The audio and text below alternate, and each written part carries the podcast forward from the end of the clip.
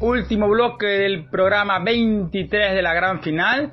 Vamos a hablar de cine deportivo y nos trajimos desde el miope o un espacio de humano derecho a Humberto Sánchez Amaya.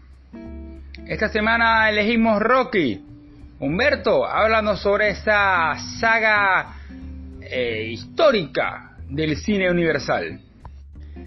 Rocky es un gran clásico sin dudas del cine.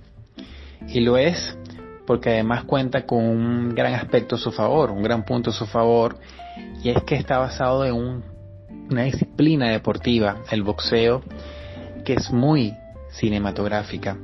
Ya en sí, estos dos peleadores que se paran sobre un ring a enfrentarse es una de las mejores puestas en escena que puede tener cualquier cineasta que quiera adentrarse no solamente en la rivalidad, sino en los conflictos internos que tiene cada uno, porque el boxeo, al ser un deporte individual en su, en su ejecución, más allá de que exista un equipo técnico que asesore, que entrene, que evalúe, que opine, pero cuando ya está sobre el ring, no solo el, el, boxeador no solamente tiene que enfrentarse al rival, sino también a sus miedos, a sus inseguridades, al dolor que le produce en el rostro, en el costado, en, el pecho, cada uno de los golpes que recibe el rival.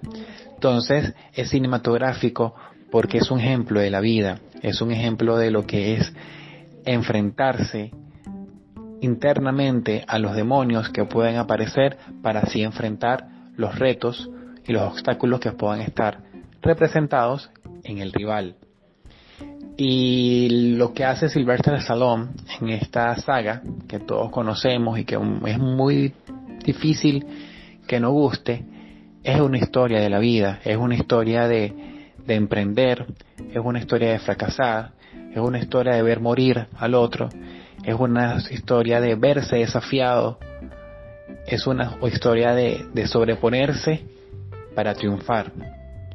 Y eso es Rocky y eso en cierta forma también lo puedes ver en el boxeo y por eso es que tantos directores se han enganchado a esta disciplina deportiva para hacer innumerables historias.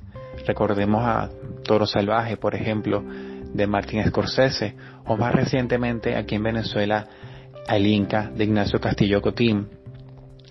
Eh, obviamente un personaje tan querido e inolvidable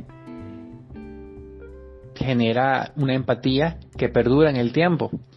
Y la, la industria Hollywood, en este caso, sabía muy bien que, bueno, que la curiosidad iba, iba a ser negocio, en el mejor sentido de la palabra, sobre qué iba a pasar o qué había pasado con, con esos personajes de Rocky en la actualidad. Entonces, hace unos años se estrenó Creed con el hijo de Apolo y recientemente este año pudimos ver aquí en Venezuela eh, Creed 2 que está hilvanada muy bien. Humberto, y casi 40 años eh, del estreno de Rocky 1, sigue moviéndose, sigue produciendo dinero. Eh, esa historia que comenzó con un boxeador de raíces italianas que vivía en Filadelfia.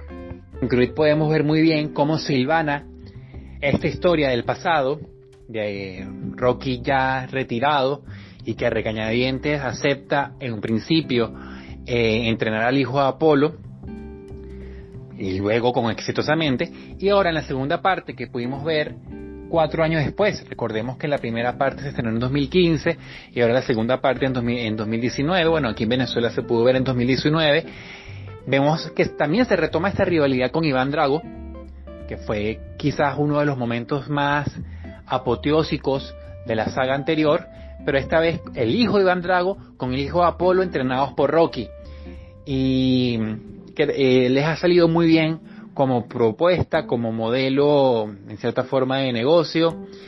Y, y mantiene no solamente la, la, atención que, que requiere toda película sobre boxeo, sino además que está muy bien, muy bien dirigida y muy bien trabajada. Humberto, y casi 40 años eh, del estreno de Rocky 1 sigue moviéndose, sigue produciendo dinero. Eh, esa historia que comenzó con un boxeador de raíces italianas que vivía en Filadelfia. Humberto, muchísimas gracias por acompañarnos, por estar nuevamente en la gran final. Para la próxima buscaremos una película venezolana. El cine deportivo venezolano no es que es muy abundante, pero sí se han hecho cosas y buenas cosas.